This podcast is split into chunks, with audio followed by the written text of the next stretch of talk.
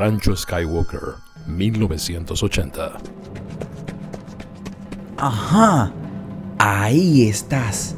Solo un poco más. Ah, un poco más. Ah, ¡Yes! ¡Te tengo!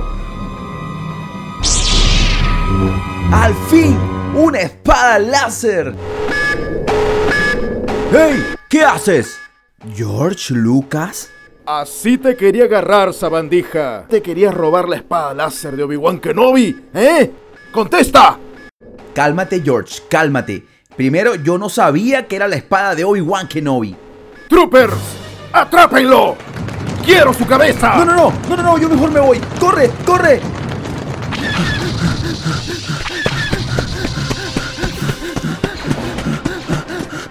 ¿Y ustedes qué hacen acá? Eh, eh, bueno, ellos la que tal a todos, ¿cómo están? Yo soy Yetro Franco y ¡Auch! ¡Auch! No, no, no, corre. Ellos la que tal a todos, ¿cómo están? Yo soy Yetro Franco y sean bienvenidos a la tercera temporada de Aquí odiamos a los hombres G y la Lúcuma. ¡Auch! ¡Ah! ¡Enciende, carajo! ¡Enciende! ¡Enciende! ¡Al fin! ¡Yes! ¡Nos vemos, idiotas!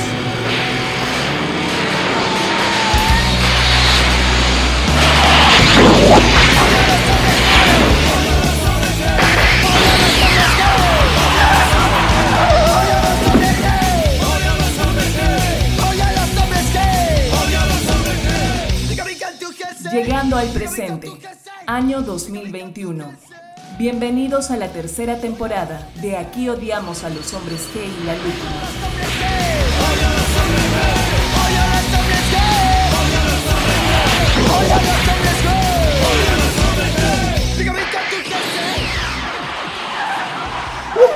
¡Uf!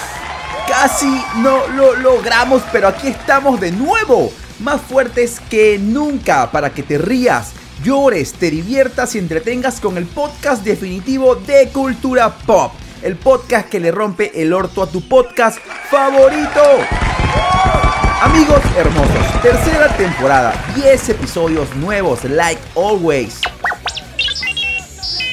¿Artu? ¿Artu? ¿Tú de dónde saliste? Ah, seguramente entraste al DeLorean en el pasado viaje al rancho Skywalker. No me hagas recordar eso, Artu. Que no, Artu. Bueno, ya, por favor, Artu, cállate. Si vas a viajar conmigo, por favor, haz silencio. Quiero que sepan que este podcast se encuentra en todas las plataformas digitales. Y esta temporada estrena en una nueva. Estrena en Audio Player Perú. Descarga la app y disfruta donde sea de tu podcast favorito. Y obviamente también estamos en Spotify, Evox, Google Podcast, Anchor y en tu corazón y en el de tu novia también. Pero luego de esta larga presentación, vamos a lo que nos compete. Si yo te digo Michael Schumacher, inmediatamente se te viene a la cabeza el piloto alemán más grande de la Fórmula 1. Siete veces campeón del mundo, cinco con Ferrari, dos con Benetton, hombre de negocios exitoso y un ejemplo a seguir del deporte. Schumacher se retiró en el año 2006 para luego regresar en el año 2010, pero ya cansado del deporte se retiró definitivamente en el 2012. Pero un año después, el Kaiser, como le llamaban sus fanáticos, no podía mantenerse alejado de la adrenalina, de la emoción, de la acción. Y en unas vacaciones, el 29 de diciembre del 2013, Schumacher sufrió un grave accidente que lo puso en jaque. ¿Sabes cuál es su condición? ¿Ha empeorado? ¿Ha mejorado? ¿Me creerías si te digo que tiene problemas económicos? Pero ¿cómo un hombre con tanto dinero, Yetro, tiene problemas económicos? Bueno, acompáñenme en otro increíble viaje que de seguro vas a disfrutar. ¡Vamos, Arthur!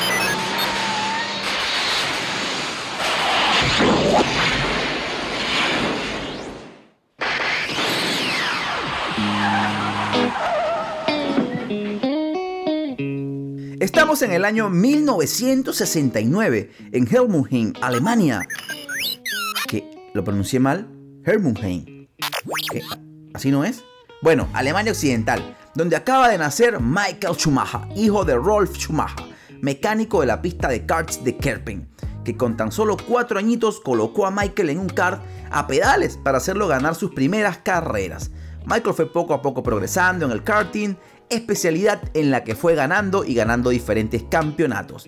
Y ya a los 16 años era conocido por todos los del medio. Michael había llegado para dejar una huella en este mundo.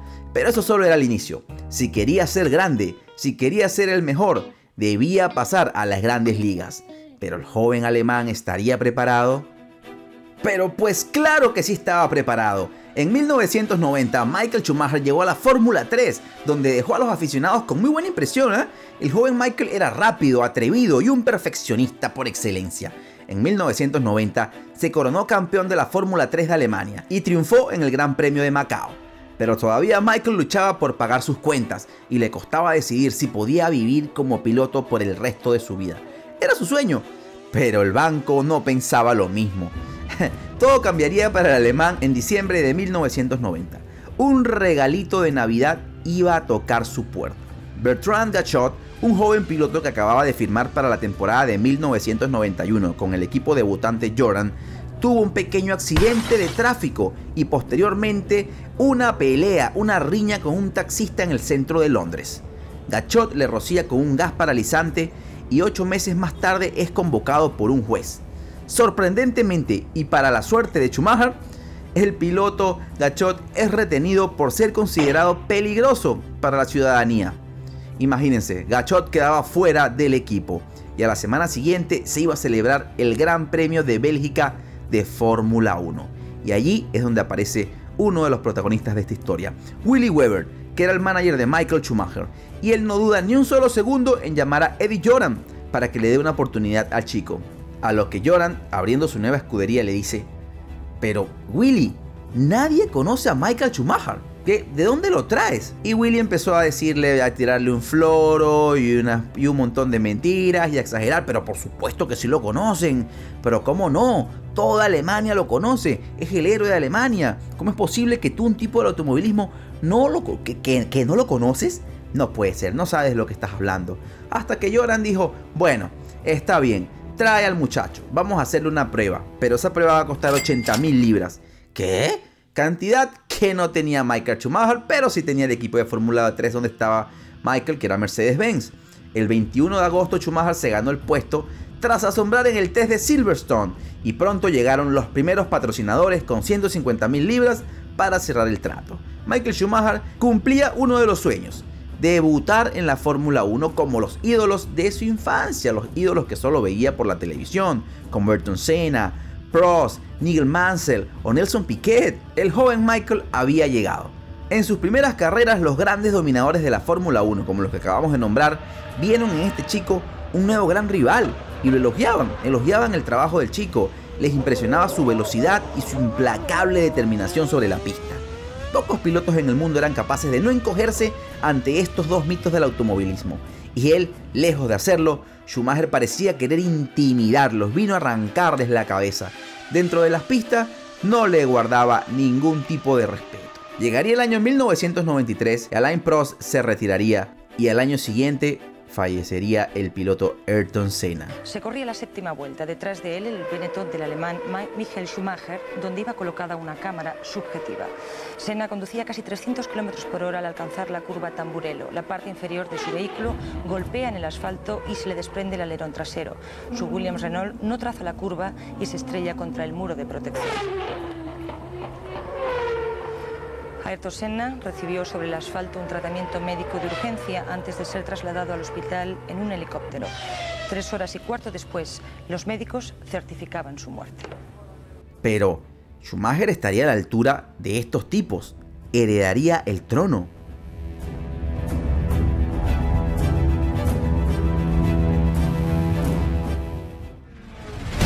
Por supuesto, Schumacher heredó el trono de la Fórmula 1 antes incluso de proclamarse campeón, algo que finalmente ocurrió en 1994 tras una intensa temporada en lucha directa con Damon Hill. El joven alemán consiguió lo que nadie esperaba, ni él mismo podía creer que era campeón del mundo. Pero, ¿había sido suerte? ¿Algún fenómeno especial? Pues no, porque el año que viene Schumacher repetiría el título con la escudería Joran. El joven Schumacher era bicampeón mundial a la corta edad de 25 años. Bueno, y ya, se retiró. Fin de la historia. No, Artur, no, no, no, no. Estoy jugando con el público. No, no, no, no, no, no, no, no, no. Inconforme con ser bicampeón del mundo, Schumacher iba a lograr un hito mucho más histórico. Decidió aceptar el mayor reto de su carrera, de volver a la decadente Ferrari a lo más alto. De hecho, él pudo firmar con McLaren, que le hizo eh, una mejor oferta y hizo todo lo posible por traer el piloto alemán a su escudería. Pero este quería un reto más grande y no se iba a ir por el camino fácil. Iba a elegir a la escudería del caballo Ferrari y no podía haber elegido mejor. Schumacher llegó en 1996 como bicampeón del mundo, aunque con bastantes expectativas, ya que la escudería no había ganado un título hace muchísimos años. Los primeros años para Schumacher fueron muy, muy fuertes y no sería luego de cuatro años de intensos error, prueba y error, prueba y error que hasta el año 2000 y después de una temporada magnífica, Michael Schumacher escudado siempre por su nuevo compañero Rubens Barrichello y todo el equipo de mecánicos y técnicos logra por fin el tan esperado título mundial de pilotos. Tercero en su carrera, al que se le sumó el título de constructores en la última prueba del campeonato en Sepang lo que sería hasta entonces una de las mejores temporadas en la historia de la Fórmula 1 y una de las mejores realizadas por la escudería Ferrari a lo largo de su historia. Michael con sus 108 puntos logrados rompió récords, imponiéndose en 9 de las 17 pruebas realizadas, uniéndose a sus palmares dos segundas plazas. Estos resultados no serían posibles sin la extraordinaria mecánica del F1 2000, ese monoplaza, ese bólido que era una bestia preparado y evolucionado a lo largo de toda la temporada para aumentar constantemente sus prestaciones en cada carrera, logrando al final el título de constructores con 170 puntos, 18 más que su inmediato seguidor McLaren y 134 más que Williams, clasificado en tercero. En el año 2001, ¿qué pasó? Logró el nuevo título para Ferrari con 179 puntos y su cuarto campeonato del mundo, estableciendo un nuevo récord de victorias en 53 que hasta entonces poseía su ídolo Alain Prost con 51, consiguiendo la máxima puntuación lograda hasta entonces en un campeonato con 123 puntos, de nuevo con 9 victorias logradas y destacando a Ferrari como el mejor equipo del momento.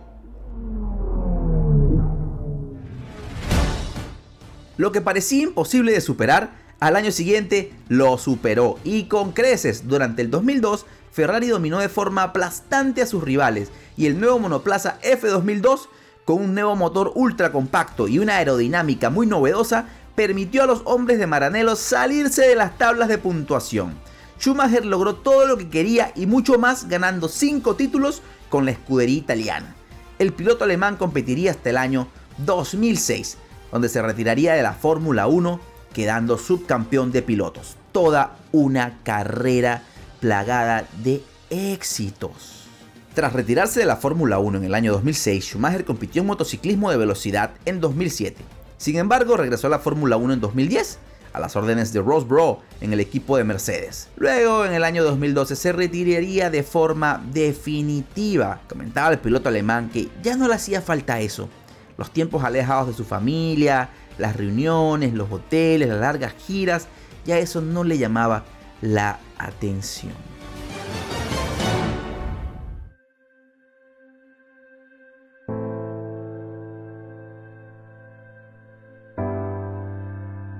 Eran las navidades del 2013, específicamente el 29 de diciembre, y Michael Schumacher se encontraba esquiando en la estación invernal francesa de Meribel, que queda en los Alpes franceses. Al esquiar, Schumacher sufrió el accidente cuando pasaba de una pista a otra. Pero ¿cómo ocurrió esto? Bueno, lo que cuentan eh, los medios o los allegados a la pista que estaba allí era que Schumacher se detuvo cuando venía en una pendiente, se detuvo a recoger a un amigo y habían dos caminos, el camino señalizado y un camino rocoso que estaba, que estaba este, a un lado, que no estaba señalizado, era, era un camino por donde no se debería pasar y estaba lleno de rocas.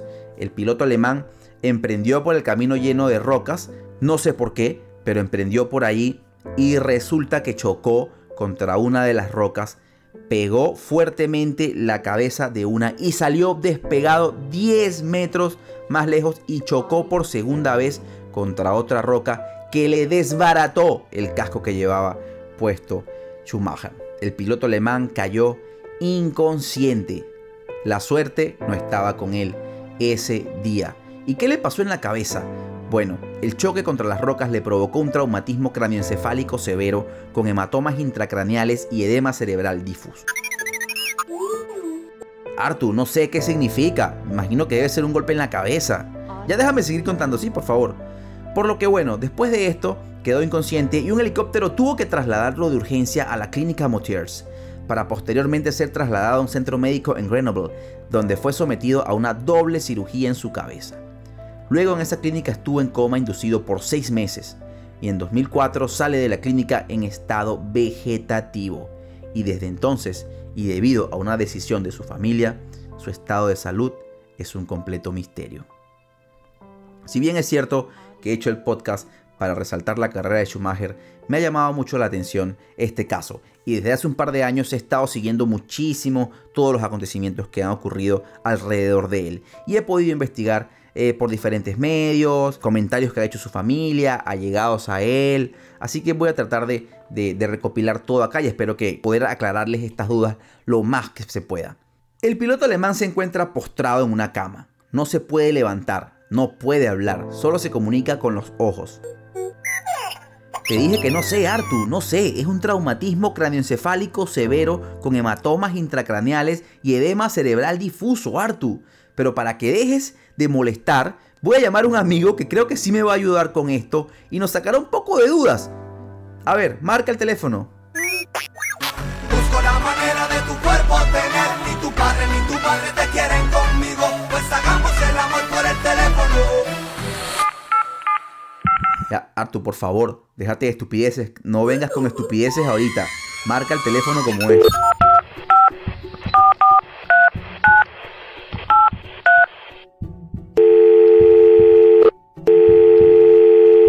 Doc, buenos días. Hola Yetro, ¿qué tal? Bueno, mi nombre es Pablo Castañón, soy médico, eh, hoy día acompañándote en el podcast. Dime, ¿en qué te puedo ayudar? Doc, sorry que lo estés oyendo con esto, pero ¿nos puede explicar qué es un traumatismo craneoencefálico severo con hematomas intracraneales, intracraneales y edema cerebral difuso?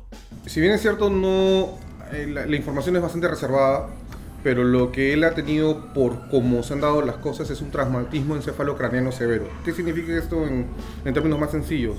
Es un golpe en la cabeza, es, una lesión severa al cráneo que produce eh, también daño, o mejor dicho, produce un daño principalmente al tejido cerebral, es decir, puede producir fractura del, del cráneo por, de la parte externa, pero y, la violencia del golpe produce daño al tejido cerebral, el cual, dependiendo de la gravedad, puede dejar secuelas invalidantes o no, ¿no?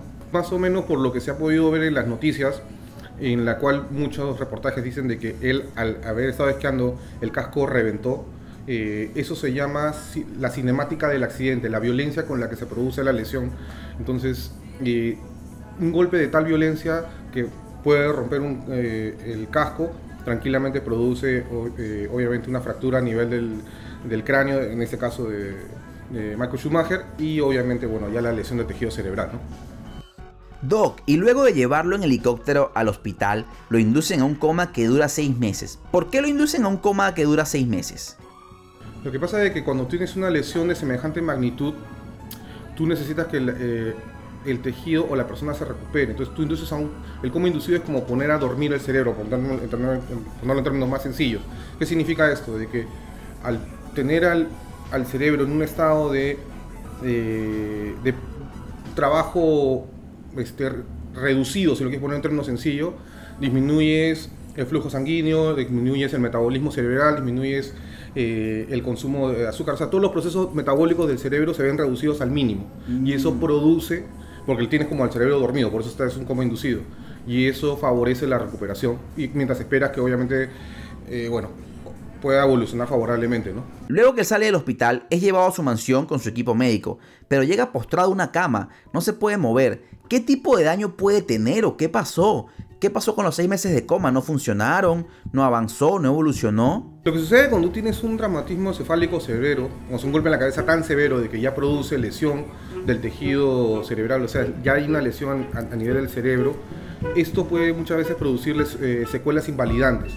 Las secuelas pueden ser a nivel motriz, es decir, la persona pierde la capacidad de movilizarse, puede, eh, hay, una, hay una disminución en su capacidad, en, sus capacidades cognitivas, este, hay trastornos del habla, dependiendo qué parte del cerebro está afectada, este, hay trastornos a nivel de la, eh, los órganos de los sentidos, la vista, el tacto, eh, todas estas cosas. Entonces, ¿qué sucede? Usualmente alguien que tiene un traumatismo severo como, e, como él queda con, una, eh, con secuelas invalidantes que lo postran, ¿no? Y es por eso que tiene que estar tan bien cuidado porque ya muchas de las actividades diarias que todos hacemos, él ya no las puede realizar justamente por el, por el daño que tiene a nivel cerebral. Considerando esto, Doc, ¿cuál sería el nivel de deterioro en el que se podría supuestamente encontrar el piloto alemán? Porque se ha comentado que tiene graves problemas óseos. Claro, dejando, ahí la afectación en realidad es a diferentes sistemas a nivel del organismo, ¿no? Dejando de lado obviamente que es una persona que ya no se puede comunicar con normalidad, ya no puede hablar,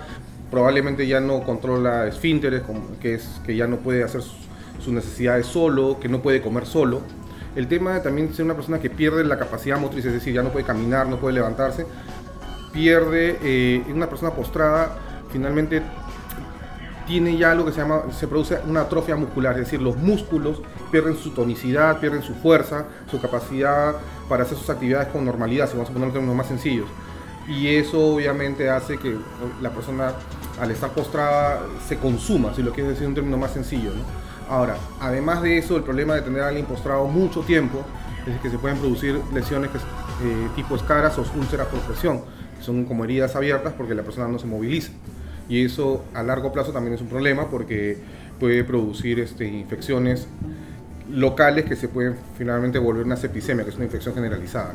Por eso es que el, cuidado de un paciente de este tipo es multidisciplinario, no solamente es el médico o la enfermera, ¿no? es el personal de rehabilitación y todas estas cosas.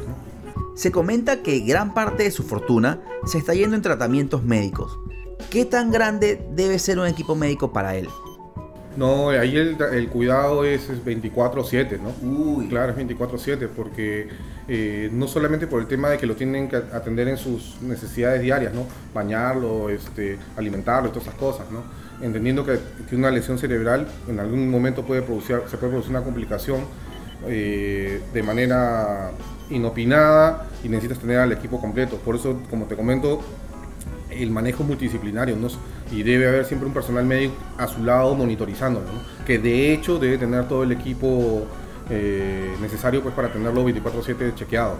Uy, es decir, un mini hospital en su casa, Doc. De todas maneras, va a tener que tener equipos especializados para su monitoreo, no es simplemente tenerlo echado en una cama, ¿no? Y más o menos con lo que conversamos, eh, para que haya un gasto importante de dinero, es justamente, como te digo, por la necesidad de tratamientos y cuidados que él necesita. Puede ser apresurado, pero en este tipo de casos y desconociendo el daño al 100%, ¿cuál sería la probabilidad de verlo recuperado o haciendo ejercicios, Doc, moviéndose al menos, de algo, algo del antiguo eh, Schumacher? Es difícil. Lo que pasa es que para poder dar una respuesta exacta habría que saber cuál es el nivel de deterioro cognitivo, el nivel de deterioro neurológico que él tiene pero como justo conversábamos, hay mucho hermetismo en este, en este tema, entonces para poder dar una prognosis, poder un pronóstico, poder decir más o menos cuál va a ser la evolución del caso, pero luego necesitas saber exactamente eh, a qué nivel o qué nivel de daño tiene él,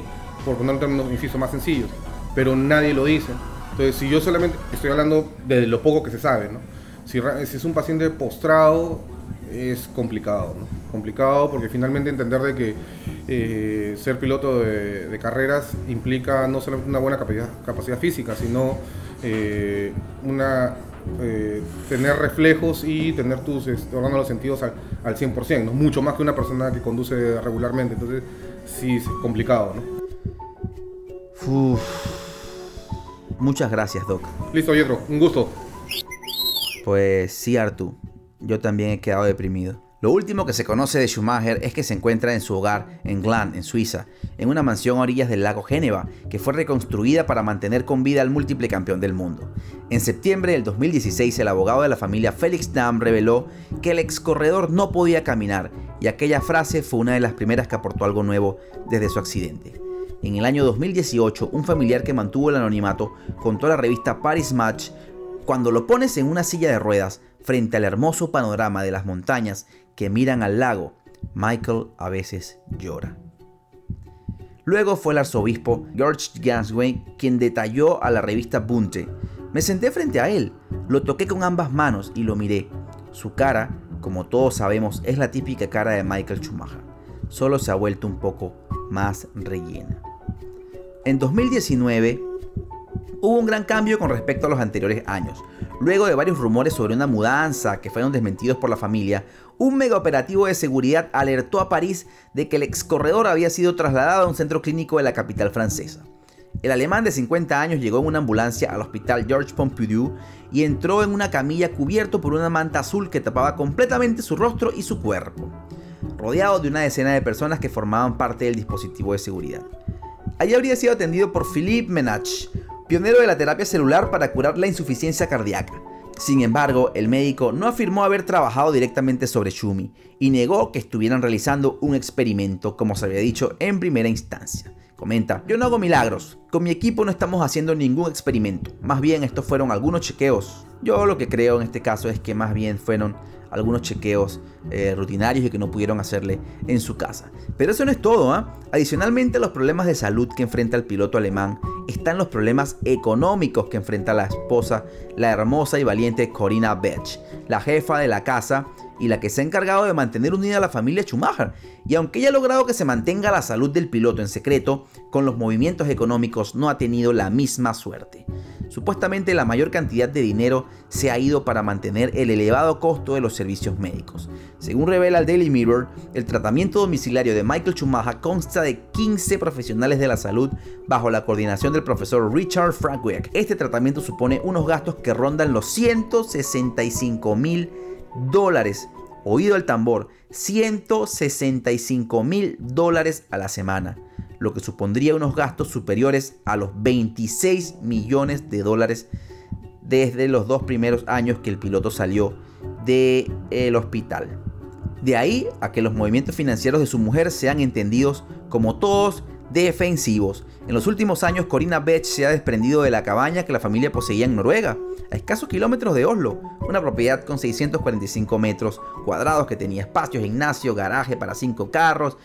Bueno, tenía de todo. La casa fue vendida por unos 2 millones y medio de euros. Obviamente una cantidad muy superior a los 380 mil euros conseguidos por el Rolls Royce Phantom con la firma de Chumaja en la propia chapa y que ya tampoco pertenece a la familia. Pero el mayor movimiento, sin embargo, se hizo en el año 2014. La familia Chumaja puso en venta el avión privado que Michael había comprado por 25 millones de euros. Según publicó el diario alemán Bild, los Schumacher vendieron el avión en 20 millones de euros, lo que sin duda alivió considerablemente la presión económica y centró el interés únicamente en el estado de salud de Michael. Aunque no parece que la ley del silencio vaya a terminar pronto. ¿Qué esconderán? ¿Qué taparán? Bueno, es bien difícil Además, su esposa eh, es muy reservada con esto porque Michael siempre fue extremadamente reservado con su vida privada. Además, era un tipo bastante sencillo. Se conoce que al terminar su carrera en la Fórmula 1, Michael Schumacher amasó una fortuna de más de 800 millones de dólares, pero con gastos médicos de más de 15 millones de dólares anuales y la retirada de la mayoría de sus patrocinantes, el futuro para la familia no se puede ver muy claro.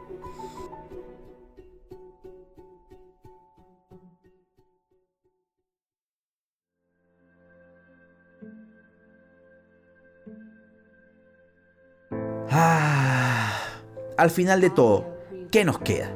Michael Schumacher definitivamente fue un grande de la Fórmula 1, por no decir el mejor de todos los tiempos. Realmente es difícil vislumbrar el futuro en la vida del piloto alemán. Prácticamente estaríamos hablando de un milagro, pero si alguien ha roto la barrera de lo imposible, ha sido él, que desde pequeño cuando su padre le armó su primer kart con desechos de otros carros, pudo llegar siempre a lo más alto y nunca se detuvo. Luchó, luchó y luchó siempre en contra de la corriente, siempre con el peor monoplaza, siempre con los peores equipos. Con todas las probabilidades en contra, el alemán logró salir airoso y convertirse en un hombre de éxito. Yo creo que de esta él va a salir y quizás no lo veamos más nunca en la pista. Para eso tenemos sus videos y aquellos recuerdos que nada ni nadie podrá borrar de nuestras cabezas. Esas tardes que pasábamos o esas madrugadas donde lo veíamos agarrar curvas a 300 kilómetros por hora, matándose por arrebatarle el primer lugar a David Coulthard o Mika Hakkinen. ¡Uh! ¡Qué tiempos! Este pana sí que las tenía bien, pero bien grandes. Y espero que siempre lo recordemos así, como un valiente, un perfeccionista, un grande y un ejemplo del deporte.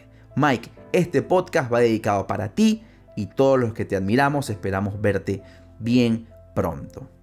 Y hemos llegado al final del primer episodio de la tercera temporada. Recuerden que en Instagram soy Oye Yetro, Yetro con JH, J-H-E-T-R-O. Síganme por ahí, escríbanme, comenten los episodios. Nos vemos, los amo. Chao. Bienvenidos a la cocina del chef Yetro. Qué bueno estar de regreso con ustedes. Hoy vamos a preparar unos divinos marcianos de lúcuma con leche condensada. Pero claro, un clásico. Ustedes creen que sería fácil de preparar, pero tiene lo suyo, ¿ah? Tomen lápiz y papel que aquí vamos. Primero, taza y media de lúcuma. Dos tazas de leche condensada. Oye, esto nos va a matar de una diabetes acá. Ya, media taza de azúcar. Oh my god. Una cucharada de vainilla. Una cucharadita de esencia de, de lúcuma. And we're ready. And we are set for the Sao Paulo Grand Prix. It's Artu, round 19. Artu, mira. Acaba de empezar la temporada de la Fórmula 1. Acaba de empezar la temporada. Pe- Pero claro, pero, pero mira qué genial la carrera. Oye, no, Artu. Ya, pero ¿quién le importa quién se va a comer un marciano de lúcuma? Hay que estar demente para nada más pensar hacer algo así. Hay que estar loco. Ya no le prestes atención a eso. Ya, Artu. Artu, ¿quién diablos se va a comer eso? A nadie le importa esa receta de mierda. A nadie le interesa. Vamos a ver la Fórmula 1. Artu, no me digas que dejaste encendido el micro. ¡Artu, imbécil!